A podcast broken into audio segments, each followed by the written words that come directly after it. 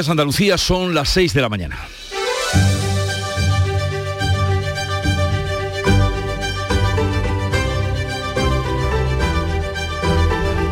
Despierta tu mente, descubre la realidad. En Canal Sur Radio, La mañana de Andalucía con Jesús Vigorra. Hoy, 15 de junio, debería ser el primer día de rebaja de la factura de la luz porque así nos lo habían dicho y así nos lo venían recordando toda la semana, pero he aquí que llegado el día, el recibo no se abarata, se encarece 10 euros más.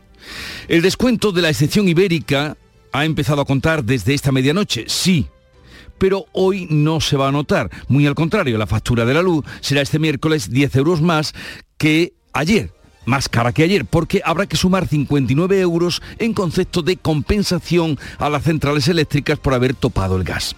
La cuenta es sencilla. Con el descuento, el precio del megavatio hora ha bajado a 165 euros, pero al sumar esos 59 alcanza los 224 euros frente a los 214 del martes. Hagan ustedes las cuentas. Un coste que sorprende y desluce, desde luego, el estreno de esta medida tan esperada como aireada por parte del gobierno. Vicepresidenta del Gobierno y ministra de Transición Ecológica, Teresa Rivera, ha explicado que la compensación no es una cuota fija, que oscilará en función de cuánto gas necesitemos para cubrir las necesidades. Ahora la demanda es muy alta por el calor y la falta de viento. No hay apenas producción de energía eólica y hay que compensar con gas la energía que es más cara. ¿Se colará este asunto en la campaña electoral? Pues ya lo veremos a lo largo de este miércoles, día en el que comienza la operación Paso del Estrecho después de dos años de parón por la pandemia, otro signo de normalidad. En Canal Sur Radio, la mañana de Andalucía con Jesús Vigorra. Noticias. ¿Qué les vamos a contar con Beatriz Galeano? Buenos días, Beatriz. Buenos días. Comenzando por el día que nos espera hoy en lo meteorológico. Bueno, nos lo podemos imaginar, pero se lo recordamos, temperaturas significativamente altas hoy en el interior de Andalucía, cielos poco nubosos y calimas, soplaviento de levante en el litoral mediterráneo oriental y variables flojos en el resto, levante también en el estrecho, temperaturas máximas para hoy, 30 en Málaga, 32 grados en Almería y Cádiz, 34 será la máxima en Huelva, 38 en Granada y Jaén, hasta 40 llegarán los termómetros en Córdoba y en Sevilla. Y ahora vamos ya con las noticias del día. La Guardia Civil ha detenido a tres personas acusadas de imprudencia grave por su relación con el origen del incendio de Pujerra. Según la investigación de la Guardia Civil, en la finca Las Resineras estaban realizando trabajos con maquinaria pesada de forma inapropiada para las condiciones meteorológicas que había en ese momento. Los tres investigados ya han prestado declaración este martes por la tarde y han quedado en libertad. Ahora el juez deberá decidir si los imputa o no. Lo explica el subdelegado del Gobierno en Málaga, Javier Salas. Al parecer, unas labores de tarea con maquinaria pesada en esa finca fue la que originó el incendio y la que ha dado pie a que la Guardia Civil, de una forma rápida y meritoria, pues realice estas tres detenciones.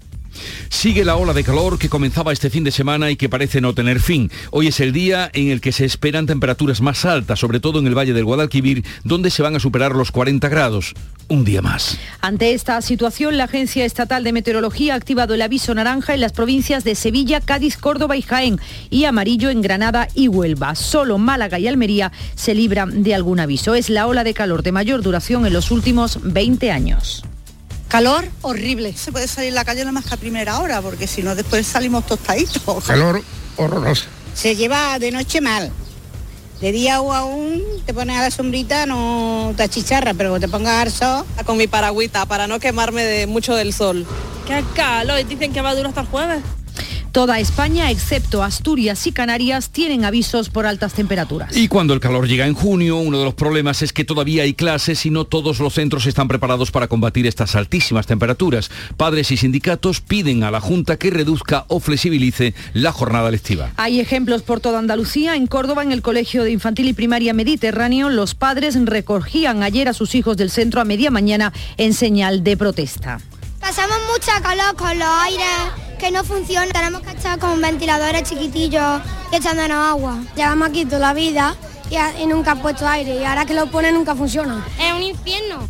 En Sevilla también varios colegios permiten ya la salida dos horas antes de lo habitual a los padres que los soliciten. El calor también ha sido protagonista en las pruebas de selectividad. Lo fue ayer y lo será también hoy en la segunda jornada de exámenes para más de 48.000 alumnos andaluces. En la Universidad Pablo de Olavide de Sevilla repartieron agua y fruta y en la Hispalense se revisaron todos los aires acondicionados, como explica la vicerrectora de estudiantes Carmen Gallardo. Y ha repasado todos los aires acondicionados. Si alguno no funcionaba correctamente, ha habido un cambio de aula. Hoy, segundo día de exámenes de selectividad, se examinan de las asignaturas optativas, entre ellas matemáticas, latín, física o filosofía. La operación Paso del Estrecho comienza hoy. Será la primera después de dos años de suspensión por la pandemia. Se espera un incremento de viajeros y de vehículos de un 10% con respecto a la de 2019. Más de 3 millones de viajeros van a cruzar el estrecho hacia Marruecos por los puertos andaluces y más de un 70% de ellos lo harán desde Algeciras y Tarifa. Como novedad este año, los viajeros deben llegar a puerto con sus billetes de embarque comprados. Casi 16.000 agentes de la Policía Nacional y la Guardia Civil van a velar por la seguridad del dispositivo en el puerto de Almería, otro de los puertos de embarque. Ya había este martes muchas personas esperando poder volver a su país. Hace tres años no, no ha ido. Y ya esperamos para ver la familia y ver los padres. Mm, me parece bien, la verdad. Deberían hacer eso hace mucho tiempo ya atrás. Que ya, ya son dos años ya sin, sin nada.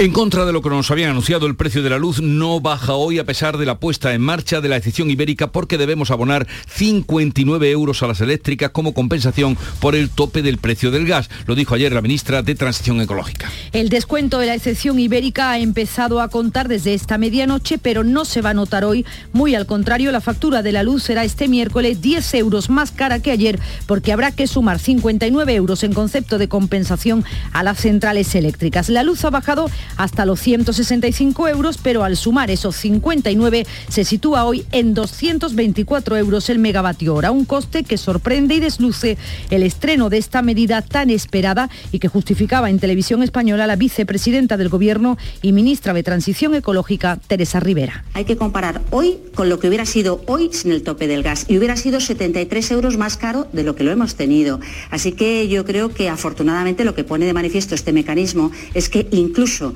en escenarios extremos como el que estamos viviendo en este momento, el precio está por debajo de lo que hubiéramos tenido que pagar en ausencia de esta regulación. No descarta la ministra que suba más la luz mientras dure la ola de calor.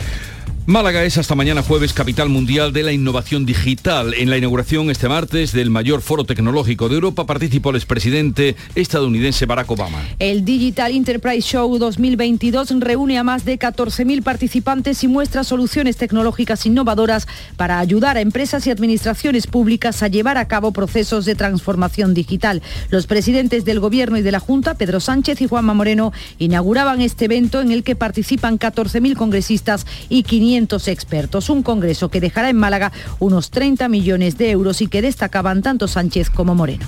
Y en este sentido quiero ser claro, el Gobierno de España es plenamente consciente de la oportunidad histórica que supone la transformación digital y la transición ecológica para reindustrializar nuestro país. Que Málaga y Andalucía están decididas a la revolución tecnológica que está cambiando la faz de la tierra, a aprovechar todos y cada una de las oportunidades. En deportes empieza a mover el mercado de fichajes. El Mónaco se ha interesado en Ramazani tras la temporada que ha hecho en el Almería y Juan Fran Moreno ya tiene un acuerdo cerrado con el Málaga para convertirse en nuevo jugador blanquiazul para la próxima temporada. Y así viene el día, así se lo vamos a contar, pero vamos a ver cómo lo recogen los periódicos que ya ha repasado Javier Moreno. Buenos días. ¿Qué tal? Eh, muy buenos días, Jesús Beatriz. Escuchábamos al candidato del PP a la presidencia de la Junta, Juanma Moreno, en ese encuentro en Málaga. Lo vemos en la portada del mundo conversando con el expresidente de Estados Unidos. Muchos ecos de la campaña en los titulares de la prensa nacional. Además leemos estos otros asuntos. En el mundo, España pide que la OTAN actúe en pulsos migratorios y energéticos. En diario ABC, Francia, Italia y Alemania se aprovechan del fiasco en Argelia. Dice que los tres países europeos inician una carrera para sustituir a España como socio energético preferente. Y en el diario El País Interior pide garantías para evitar abusos en la reforma de extranjería. En la prensa de de Andalucía. Comenzamos por Diario de Cádiz, que lleva este titular, entre comillas, llenar el carro de la compra del mes sale 70 euros más caros. Los vecinos de Cádiz recortan el menú del día a día para capear el subidón de precios. Se añade que el pequeño comercio destaca la rebaja en las cantidades que adquieren sus clientes. En Málaga hoy también fotografía de portada para las lecciones de Obama para alcanzar el éxito y este otro asunto. Investigan a tres personas por supuesta negligencia en el fuego de Sierra Bermeja. En Ideal de Jaén, la excepción ibérica tropieza en su estreno al subir la luz ante la demanda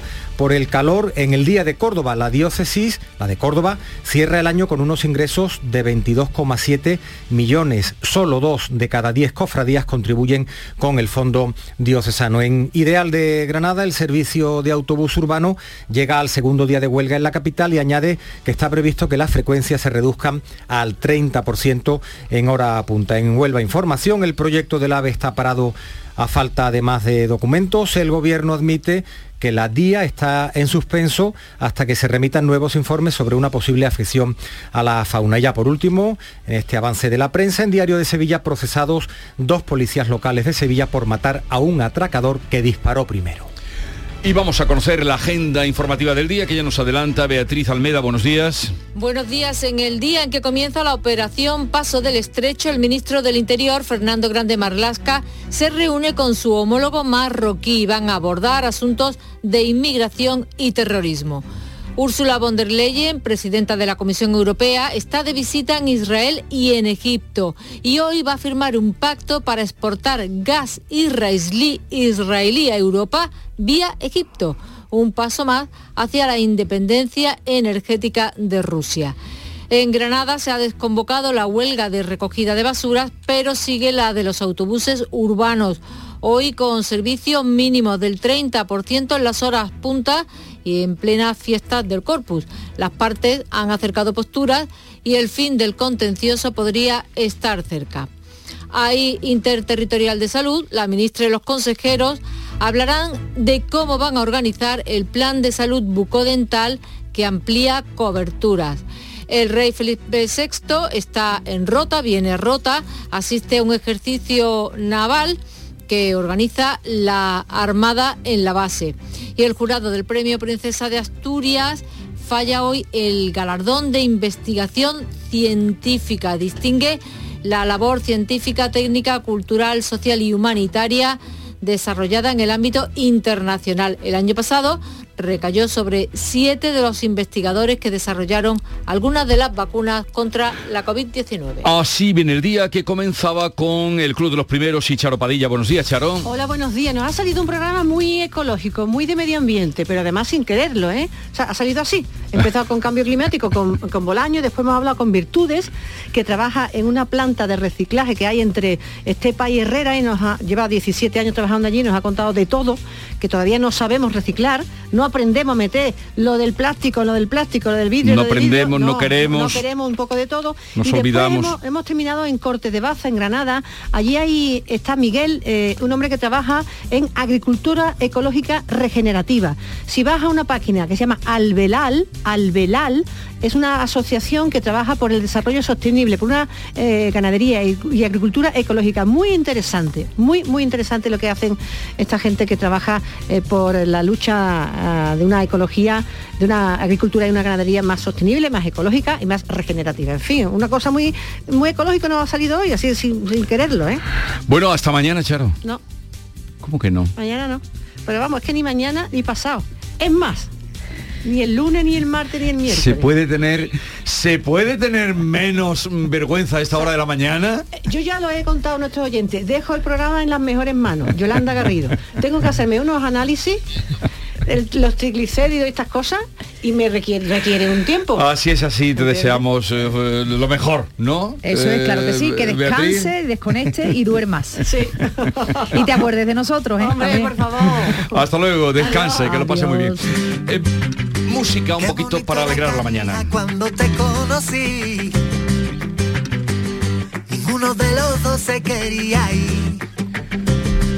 La música de Canal Fiesta Radio, Raule, Mi Canija y sobre esta banda sonora les anunciamos que hoy en la ronda de candidatos estará a partir de las nueve y media en el programa de la mañana de Andalucía Juan Marín, candidato de Ciudadanos a la presidencia de la Junta de Andalucía. Luego tendremos cita con el juez Emilio Caratayú, como todos los miércoles, a partir de las 11 Cambio Climático con Javier Bolaños, soy dedicado al puerto de Sevilla. Vamos a hablar de filosofía, pero mm, para legos, porque ese es el título del libro de eh, Juan Antonio Rodríguez Tou, filósofo que ha escrito Hegel para legos, o sea, para todo el mundo. Y terminaremos, como todos los miércoles, con el comandante Lara y el cuestionario. Niño que estaba en la maestranza, con, con un sombrero, un puro, sentado allí, toreando morante, y ole, ole, la gente y ole, el niño con el puro, y, y- y se, y se vuelve el que estaba sentado delante del niño y le dice, niño, que te va a marear. Y le dice, el que te va a marear es mi padre buscando el sombrero, el puro y la entrada. Pues eso, a partir de las once y media con el comandante Lara. Ahora sigue la información en Canal Sur Radio. Por el primer baño del año o por el octavo del día, todo. Por el verano que te mereces. En Viajes El Corte Inglés te lo damos todo. Vuelos y estancia de 8 noches en Menorca desde 275 euros. Reserva desde solo 15 euros sin gastos de cancelación y llévate de regalo una pantalla inteligente Google Nest Hub. Además, con el programa Confianza Incluida, viaja con total tranquilidad. Consulta condiciones. Viajes El Corte Inglés. Por tu verano, todo. Sonreír mola, pero ¿cuál es tu secreto? Mi secreto es ser transparente siempre. Llevo ortodoncia, pero es invisible.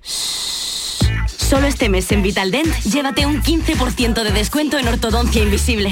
Descubre el secreto de tu mejor sonrisa al mejor precio. Y haz del mundo tu pasarela. Pide cita en vitaldent.com.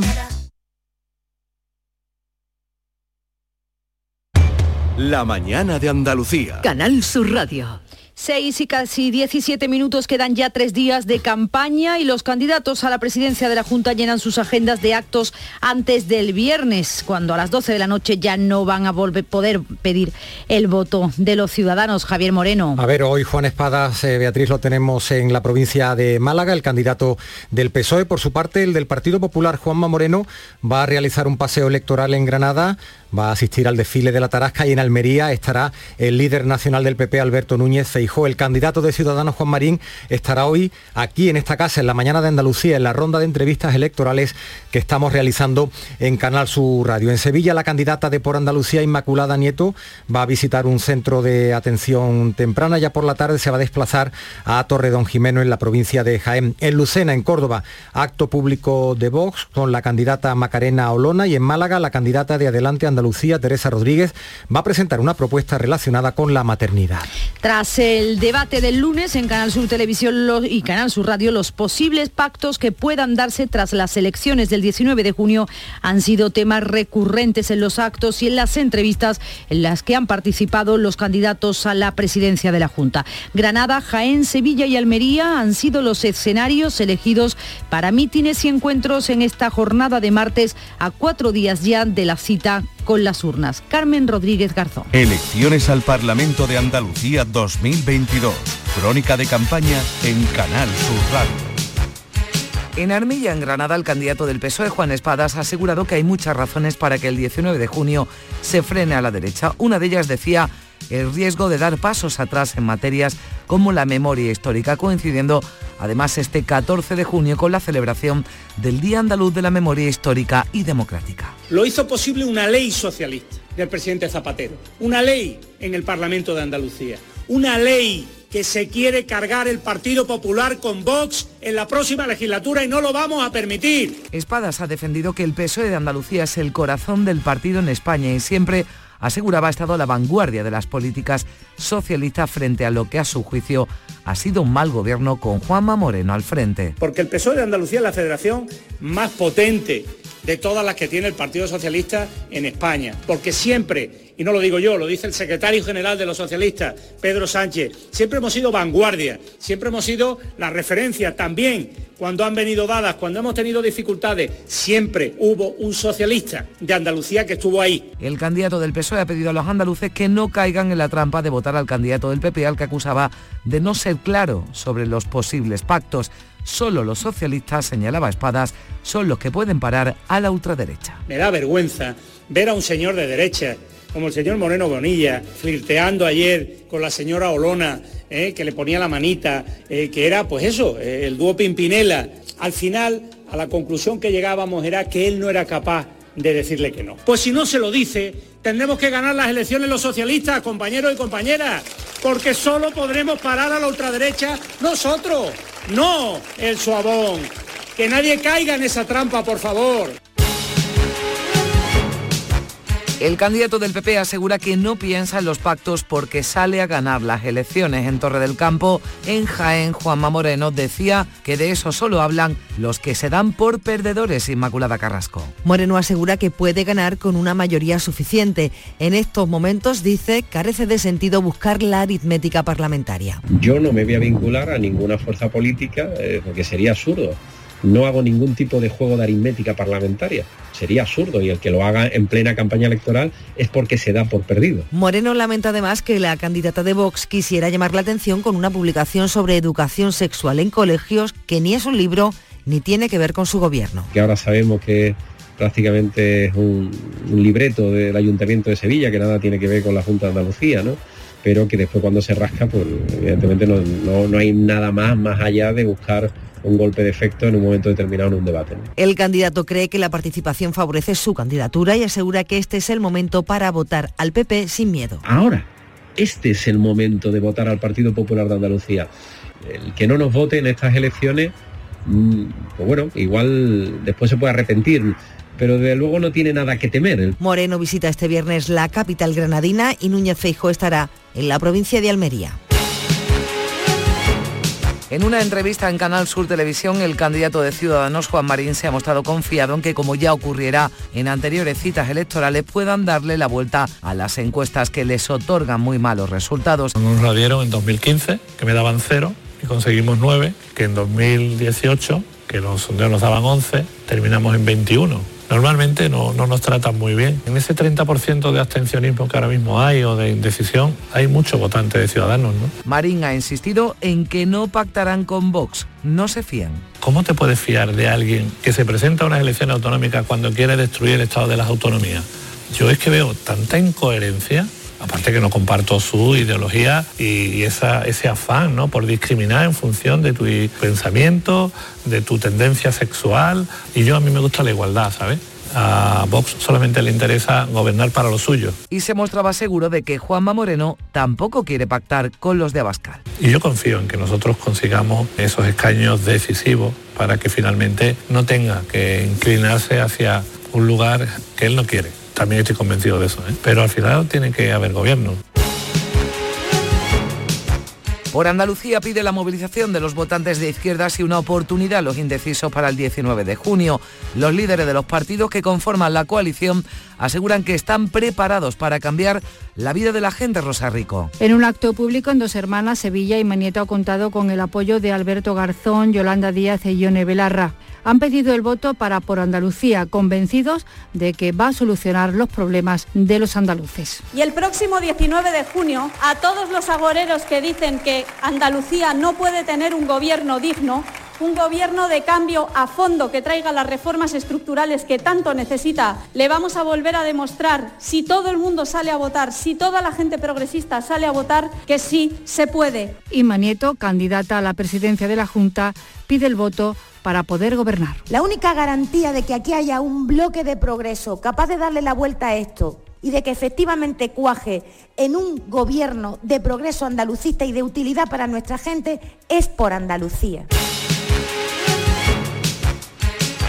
Macarena Olona y Santiago Bascal estuvieron juntos de nueva noche en un acto público en el Ejido. La inmigración ha centrado parte del mensaje del líder de Vox. Asegura Bascal que los españoles sufren las consecuencias, por ejemplo, en sanidad. Y cuando acudís a urgencias y estáis esperando civilizadamente la cola, lo que queréis es que no venga otro dando voces, montando un lío y que pase antes que vosotros. Y no hace falta que dé más detalles, porque todos sabéis de lo que estamos hablando. Olona insiste en que Vox solo apoyará al PP si entra en el gobierno, recordando Moreno que Mañueco ya tuvo que dar marcha atrás. También decía, si no saco mayoría suficiente, habrá que convocar nuevas elecciones. ¡Se lo comieron! Yo le aconsejaría, desde luego, al candidato del Partido Popular, prudencia.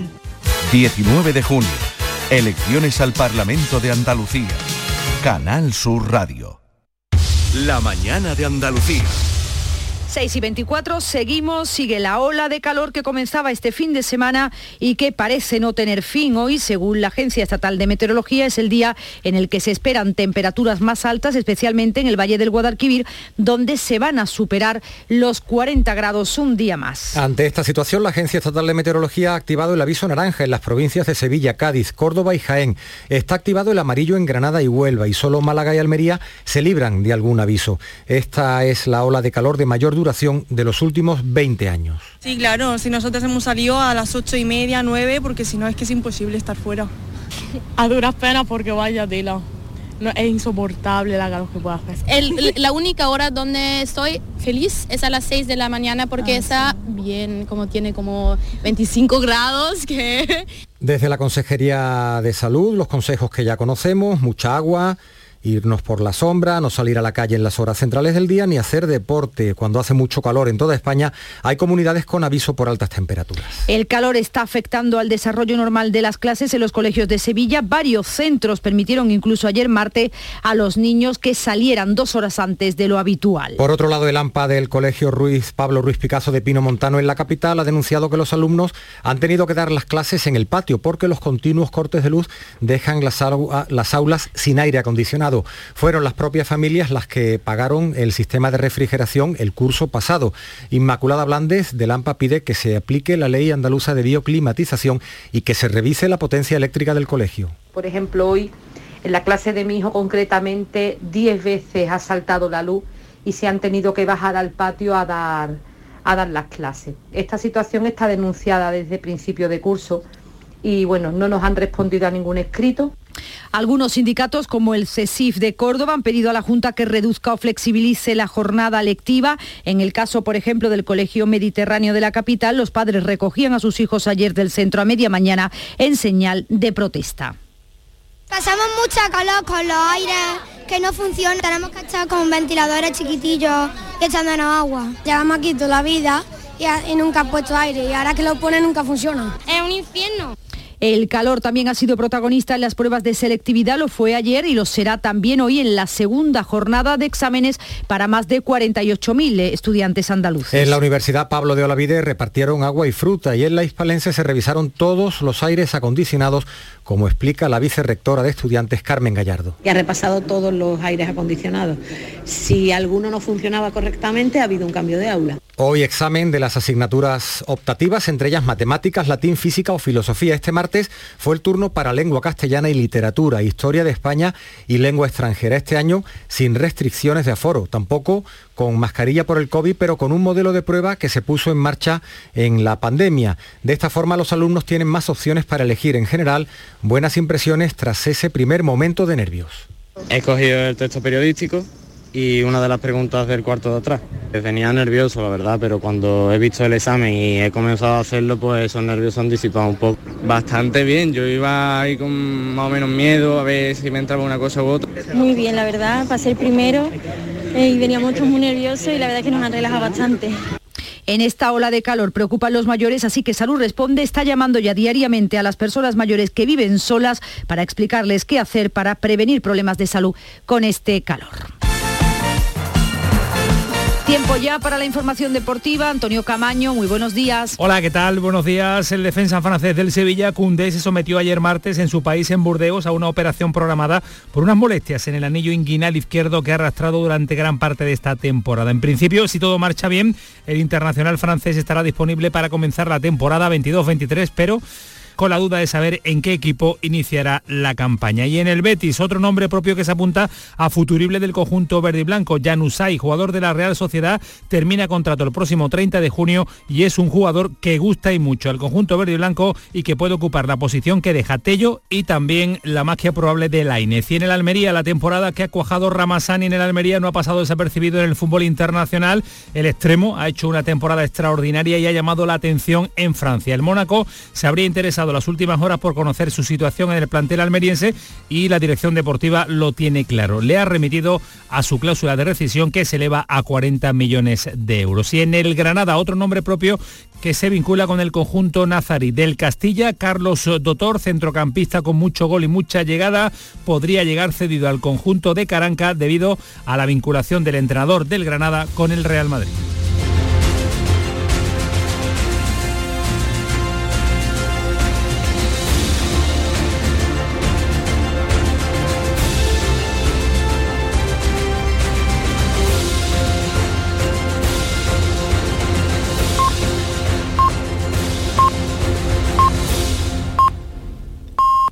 Andalucía son las seis y media de la mañana.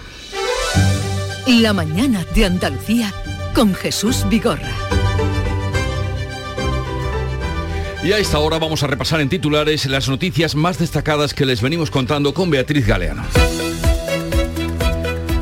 Quedan tres días de campaña electoral y los candidatos a la presidencia de la Junta intensifican sus agendas. En Málaga van a estar hoy Juan Espadas y Teresa Rodríguez, en Granada Juanma Moreno y Juan Marín, en Sevilla y Jaén Inmaculada Nieto y en Córdoba Macarena Olona en Sevilla. Otro día de calor. Meteorología avisa a Cádiz, Córdoba, Sevilla y Jaén de altas temperaturas y activará avisos naranjas del 12, del, de las 12 del mediodía a las 8 de la tarde y aviso amarillo en Granada. Si se cumplen las predicciones meteorológicas, la ola de calor africano se empezará a retirar entre el viernes y el sábado. Sube la luz el primer día que tenía que bajar. A pesar de la rebaja en el mercado mayorista, el recibo es hoy 10 euros más caro que ayer. Y es que la llamada excepción ibérica se aplica desde esta medianoche, pero hay que sumarle 59 euros que los usuarios han de pagar para compensar a las eléctricas por haber topado el gas. El incendio de Pujerra no fue intencionado. Todo apunta a una chispa de una máquina retroexcavadora que hacía labores de mantenimiento en una finca. Es la conclusión de los técnicos de medio ambiente, pero será el juez quien determine si los trabajadores de la finca actuaron con imprudencia.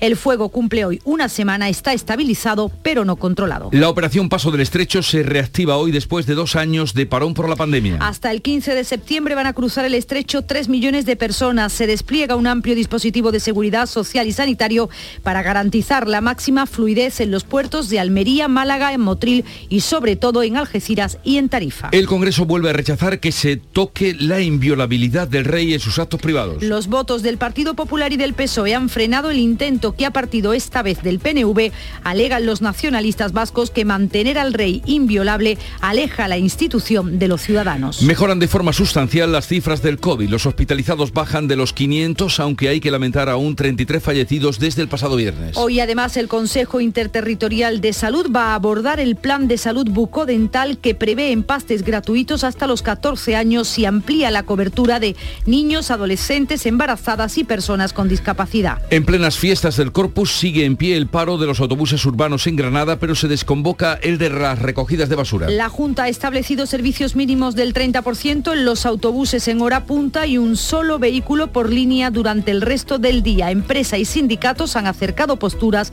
El acuerdo podría estar cerca.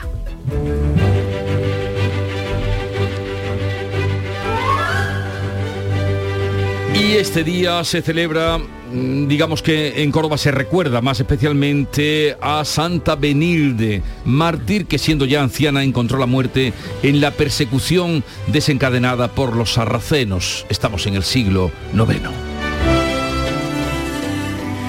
Y tal día como hoy de 1492, los reyes católicos aprueban la capitulación para enajenar los bienes que habían cedido a Boabdil y los que antes poseía, en la suma de 80.000 ducados. Aún recuerdo Granada en la bruma de mi niñez.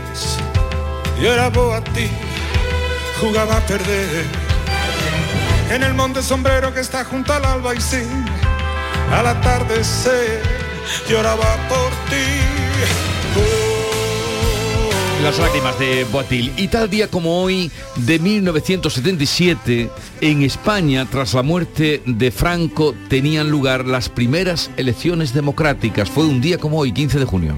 Solo me resta decir que cuando como presidente del gobierno de Su Majestad el Rey les invito a acudir a las urnas y solicito su voto afirmativo, no estoy pidiendo nada para mí. Era la voz de Solo pido que Adolfo con todo, Hace 45 años. Qué diferente el tono, ¿no? Qué solemnidad. Qué, qué diferente. eh, 45 años. Y la cita del día, estamos mm, recapitulando citas eh, que rondan la política, las votaciones. Un hombre sin un voto es un hombre sin protección, decía Lyndon Johnson. Así es que ya lo saben. Antes de echar el domingo por alto, piénsenlo, un hombre sin un voto es un hombre sin protección.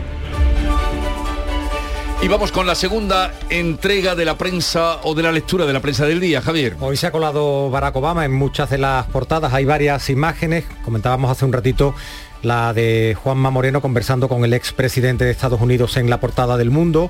En páginas interiores han elegido una, en este caso con el presidente del gobierno, los dos sonríen, Barack Obama señala a Pedro Sánchez, en fin, ¿de qué, de qué conversarían? Dicen que sobre el tema del cambio climático también en Málaga hoy, porque ha venido precisamente a Málaga, las lecciones de Obama para alcanzar el éxito en este caso, está sentado en el escenario de ese encuentro junto con la moderadora, el expresidente de Estados Unidos reclama en Málaga acelerar las medidas contra el cambio climático. Y hay otros protagonistas, vamos a seguir Jesús con la, con la prensa de, de Andalucía y seguimos en, en Málaga hoy. Domínguez, nuevo presidente de la Fundación Unicaja. La entidad pide al gobierno que no fiscalice al anterior dirigente, que ha puesto fin a una etapa de 30 años ya, Braulio Medel. En Diario de Cádiz, entrecomillado este titular, llenar el carro de la compra del mes sale 70 euros más caro. El pequeño comercio destaca la rebaja en las cantidades que adquieren sus clientes. Y sobre el tráfico, mira lo que leemos, dos cámaras recaudan 185.000 euros en solo 17 meses. También fotografía de portada para una joven, ayer realizando las pruebas en la Facultad de Medicina a las puertas de la universidad. Dice que la cifra de estudiantes que se presentan a la selectividad crece un 1,5%. También vemos a estudiantes en la portada de Ideal de Jaén que ha elegido este titular. La excepción ibérica tropieza en su estreno al subir la luz ante la demanda por el calor. En el día de Córdoba, la diócesis cierra el año con unos ingresos de 22,7 millones. Los feligreses aportan el 55% del montante a través de la declaración de la renta o a través de, la, de las parroquias. Y leemos este otro asunto en el Día de Córdoba. Un insoportable calor echa de clase a los alumnos del Mediterráneo. En las aulas se llegó a los 35 años. También a los 35 grados, he dicho años, a los 35 grados de temperatura. También sobre el calor en Huelva información. Leemos que una tregua para los que más calor han pasado y se refiere a varias localidades de la provincia. Almonte, Aroche y Valverde bajan hoy de los 40 y ya es, ya es un alivio. En Diario de Sevilla, procesados dos policías locales de Sevilla por matar a un, a un atracador que disparó primero. Pese a los indicios de legítima defensa, la juez los acusa de homicidio imprudente y da cuenta de lo que está por venir en Sevilla. A partir de mañana, Corpus, una vuelta con ilusión, la ciudad se prepara para recuperar mañana una de sus tradiciones con mayor arraigo. También mucho arraigo el Corpus en Granada, sobre todo aquí en Andalucía, Sevilla y Granada, pero destaca este titular ideal. El servicio de autobús urbano llega al segundo día de huelga en la capital. Está previsto que las frecuencias se reduzcan el 30% en hora punta. Y varios asuntos destacados en Ideal de Almería. Ya por último, el 40% de los almerienses sigue sin la tercera dosis de la vacuna y Almería espera 600.000 embarques en la operación Paso del Estrecho que recordamos comienza hoy. Son las 6.38 minutos de la mañana, sigue ahora la información en Canal Sur Radio. La mañana de Andalucía con Jesús Vigorra. Porque puedas hacerlo todo o porque no hagas absolutamente nada, de nada. Por el verano que te mereces, en Viajes El Corte Inglés te lo damos todo. Vuelos y estancia de nueve días en el Caribe con todo incluido desde 965 euros. Reserva desde solo 15 euros sin gastos de cancelación y llévate de regalo una pantalla inteligente Google Nest Hub. Además, con el programa Confianza Incluida, viaja con total tranquilidad. Consulta condiciones. Viajes el corte inglés. Por tu verano, todo. Este junio va a dar que hablar. La que se nos viene encima. Este viernes 17 de junio nos espera un bote especial de Euromillones de 130 millones. Así que sean previsores. Tengan las maletas listas y piensen en posibles actividades veraniegas como aprender a hacer surf, ir a pescar o simplemente hacer un picnic en la playa. Porque si les toca Euromillones, les toca todo el tiempo del mundo para que hagan con él lo que siempre han querido. Euromillones. Dueños del tiempo. Loterías te recuerda que juegues con responsabilidad y solo si eres mayor de edad. En Canal Sur Radio, por tu salud, responde siempre a tus dudas. ¿Es posible mantener una piel sana y al mismo tiempo bella? ¿Hasta dónde podemos confiar en el sol y qué soluciones hay para personas que tienen que trabajar al aire libre? Los niños son además especialmente sensibles en esta época del año. Esta tarde en el programa hablamos sobre todo esto con las mejores especialistas en directo. Envíanos tus consultas desde ya en una nota de voz al 616-135-135. Por tu salud, desde las 6 de la tarde con Enrique Jesús Moreno. Quédate en Canal Sur Radio, la radio de Andalucía. La mañana de Andalucía. Canal Sur Radio.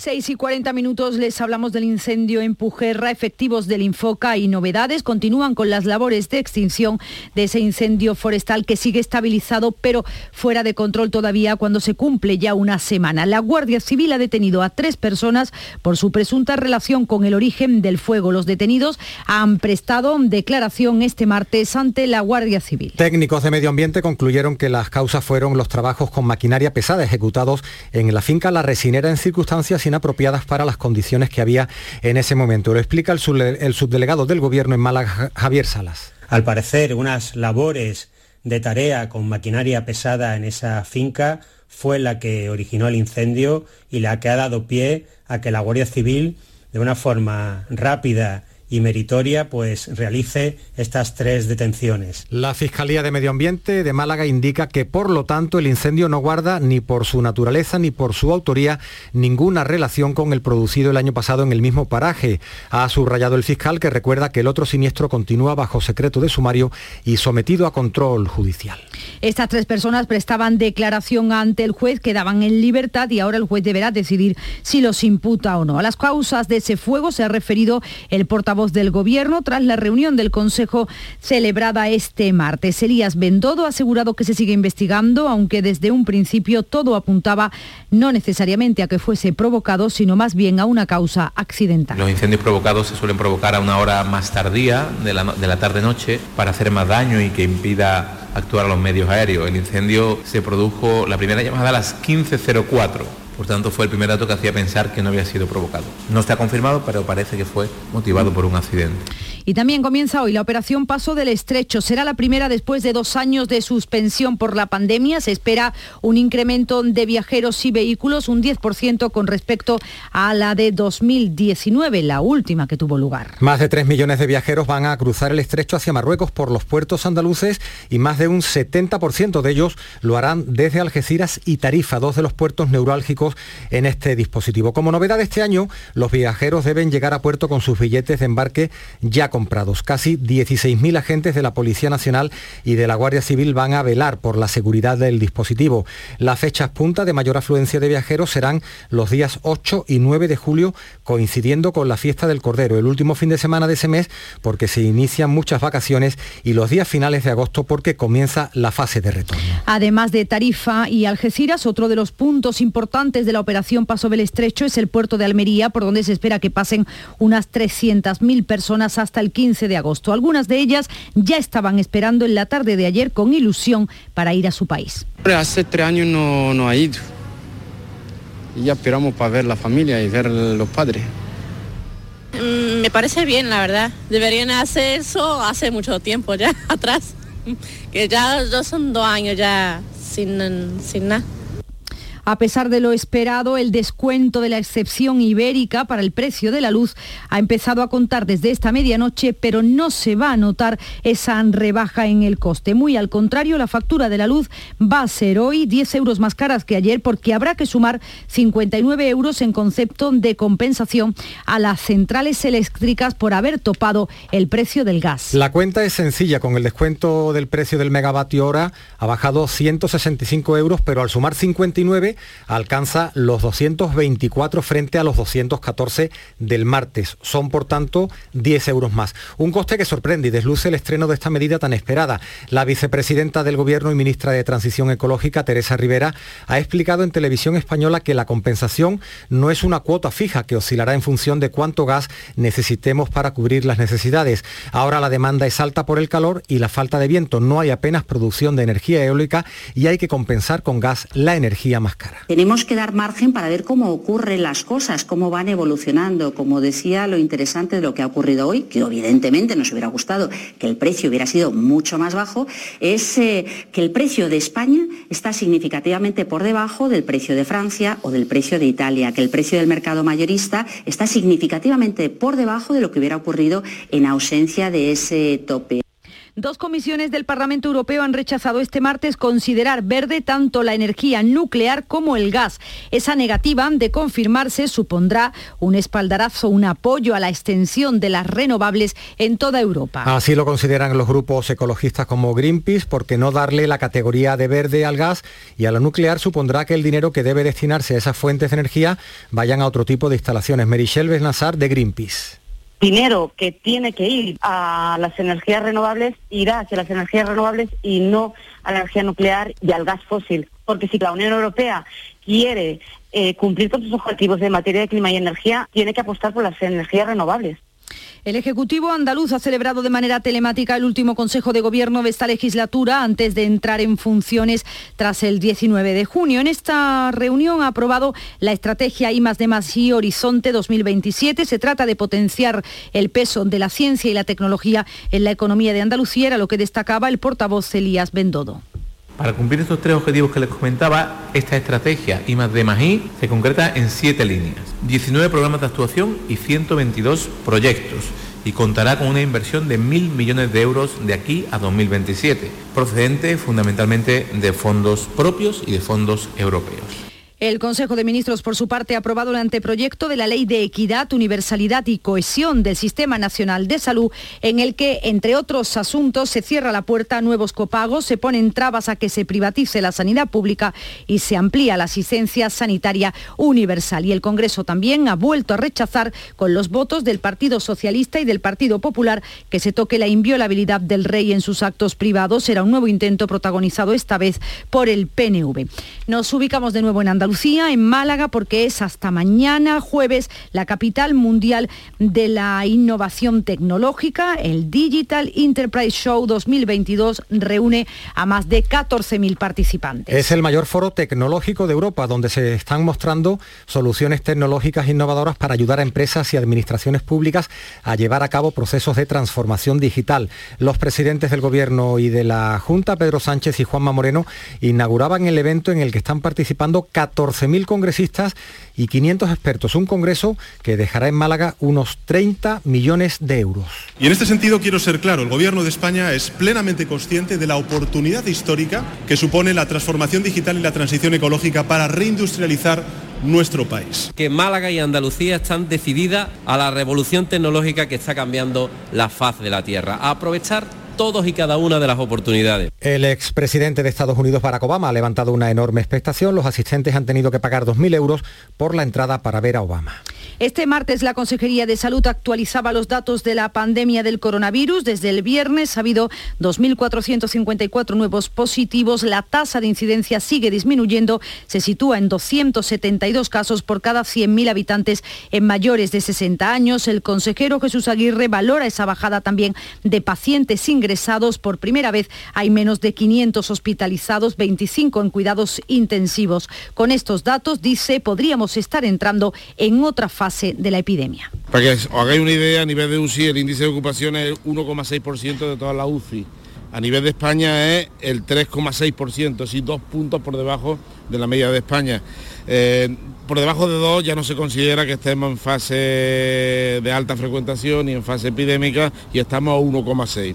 El Consejo Interterritorial de Salud se reúne hoy en Valencia, reúne a Gobierno y a comunidades autónomas, se va a analizar de nuevo la evolución de la pandemia y también la situación epidemiológica de la viruela del mono. En Andalucía la Consejería ha confirmado 25 casos, son 7 más que la semana pasada, con 12 casos la provincia de Málaga es la que tiene un mayor número de positivos. Y en Granada comienzan hoy los días grandes de las fiestas del Corpus y los trabajadores de los autobuses realizan su segunda jornada de huelga por falta de acuerdo en la negociación del convenio colectivo. Los servicios mínimos se mantienen en el 30% en horas punta y un solo vehículo por línea durante el resto del día. José Manuel Roldán es el presidente del comité de empresa. La verdad es que estamos ya bastante, la postura bastante cerca, pero bueno, falta ese pequeño escalón que, nos está costando Francia.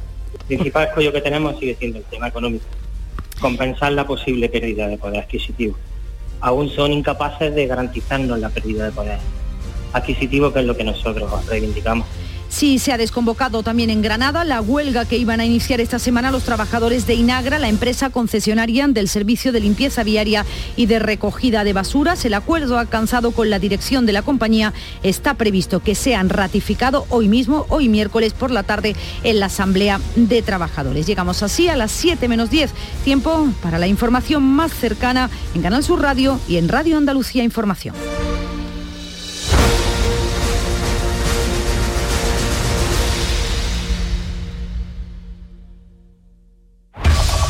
En la mañana de Andalucía de Canal Sur Radio, las noticias de Sevilla. Con Pilar González. Hola, buenos días. De nuevo estamos en aviso naranja a partir de las 12 en la campiña y aviso amarillo en la Sierra Norte. Cielo con nubes, calima, viento flojo. Las temperaturas bajan en la Sierra Sur. Está previsto hoy alcanzar 42 grados en Écija, 41 en Lebrija y Morón, 40 en Sevilla. A esta hora 26 grados en la capital. En Canal Sur Radio, las noticias de Sevilla. Empezamos con los datos del COVID. 14 personas han muerto desde el viernes aquí, un tiempo en el que se han registrado 345 contagios. En estos momentos hay 112 personas ingresadas en hospitales sevillanos. Esa cifra va bajando. Siete están en UCI. Y enlazamos un día más aviso meteorológico por altas temperaturas con una jornada en la que de nuevo vamos a superar los 40 grados. El consumo de energía aumenta estos días porque es la única forma de combatir el calor. El Ayuntamiento de la capital ha pedido a Endesa medidas extraordinarias y urgentes para poner fin a cortes de luz que se están produciendo en Torreblanca, Palmete y Polígono Sur y va a autorizar de manera excepcional la construcción de una red de nuevos transformadores de refuerzo en espacios públicos. El calor está afectando al desarrollo normal de las clases en los colegios. Varios centros de la capital han permitido a los niños que salgan dos horas antes y el AMPA del colegio Pablo Ruiz Picasso de Pino Montano ha denunciado que los alumnos han tenido que dar las clases en el patio por los continuos cortes de luz que dejan a las aulas sin aire acondicionado. Fueron las propias familias las que el pasado curso pagaron ese sistema de refrigeración. Inmaculada Blandes de Lampa pide que se aplique la ley andaluza de bioclimatización y que se revise sobre todo ahora la potencia eléctrica del colegio. Por ejemplo, hoy en la clase de mi hijo concretamente 10 veces ha saltado la luz y se han tenido que bajar al patio a dar a dar las clases. Esta situación está denunciada desde principio de curso y bueno, no nos han respondido a ningún escrito.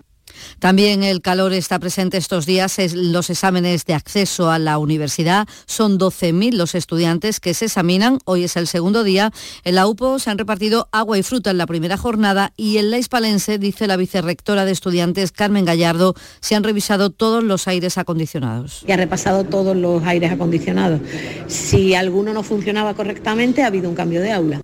Hoy los estudiantes examinan de las asignaturas optativas como matemática, física o filosofía. El primer día es más difícil porque son las asignaturas más complicadas, pero mm, el segundo día ya lo llevas más relajado, ya sabes a lo que va.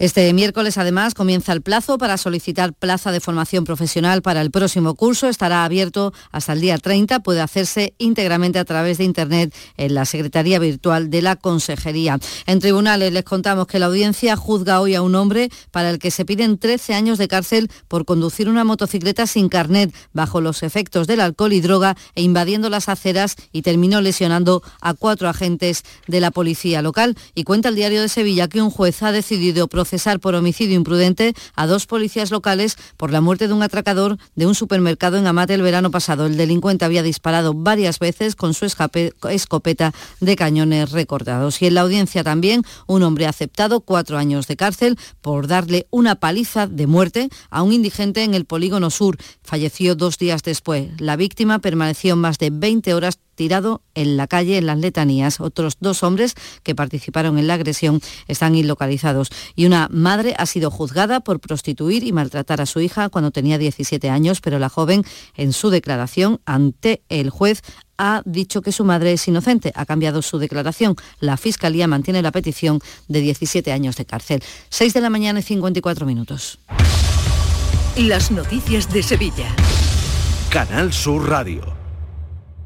La plataforma Nosotros también somos Sevilla, que aglutina diversos colectivos del Polígono Sur, ha convocado esta tarde una concentración y manifestación para reclamar una modificación de las políticas sociales que saquen a esta zona de la capital de esa lista que encabeza como el menor barrio, el barrio de menor renta per cápita de toda España. Y hoy finaliza en Fibes, en el Palacio de Congresos, el Foro Mediterráneo de Migración Urbana, un espacio donde 350 representantes de instituciones y entidades locales de distintos países sobre medidas y acciones ante los nuevos retos migratorios provocados por las guerras o por los efectos del cambio climático. El objetivo, explica el alcalde Antonio Muñoz, es seguir consolidando la solidaridad territorial a través del diálogo y el conocimiento. Pues Sevilla en estos días se convierte en el centro de los debates de las ciudades, de los municipios, del entorno mediterráneo en torno a cuestiones fundamentales como el cambio climático, las migraciones y las cuestiones que están en la agenda de todas las ciudades de acuerdo con los desarrollos sostenibles al que todos aspiramos.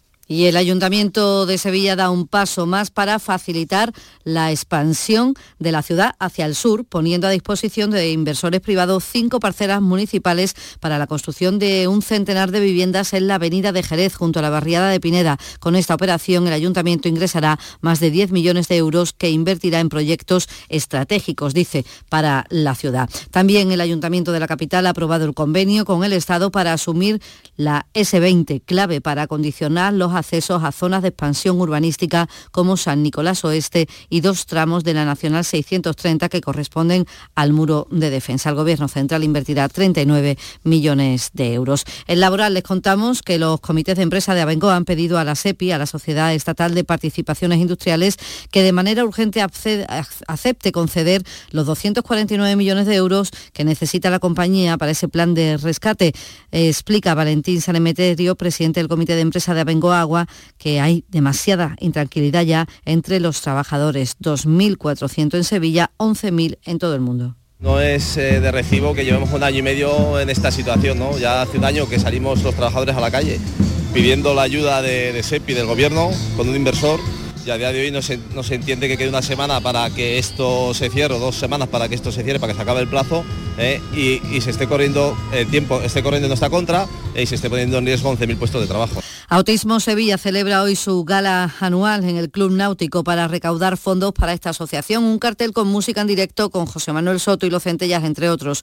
La presidenta de la asociación, Mercedes Molina, espera buena asistencia y también a través de la fila cero para colaborar, aunque no se pueda asistir. El dinero asegura tiene un buen fin. La verdad es que esta gala para nosotros es vital, llegamos a, todo el mundo, recaudamos fondos muy necesarios, los vamos a destinar un poco a que los chicos y las chicas puedan ir de campamento y así los padres tengamos un poquito de tiempo para descansar que, que es muy necesario. La Policía Nacional ha detenido en Sevilla a tres mujeres de entre 18 y 28 años, integrantes de la mafia croata, asentadas en la costa del Levante español, pero especializada en robos, y lo hacían aquí en Sevilla, en viviendas de Triana y Sevilla Este. Fueron descubiertas por una maniobra en el coche que llamó la atención de los agentes y ahí, como cuenta la portavoz policial Laura Fon, se inició la vigilancia. Durante esa vigilancia se observó como las tres mujeres actuaban de una manera muy coordinada y mientras dos de ellas se introducían en un edificio de viviendas del barrio de Triana, la otra se encargaba de mantenerse en el exterior llamando a los telefonillos del bloque y realizando labores de vigilancia. 6 y 58. Publicidad electoral. Andaluces, hace cuatro años dijisteis no a la corrupción. Dijisteis no a una forma de entender la política que da la espalda a los intereses de los andaluces. Pero el cambio no se ha producido.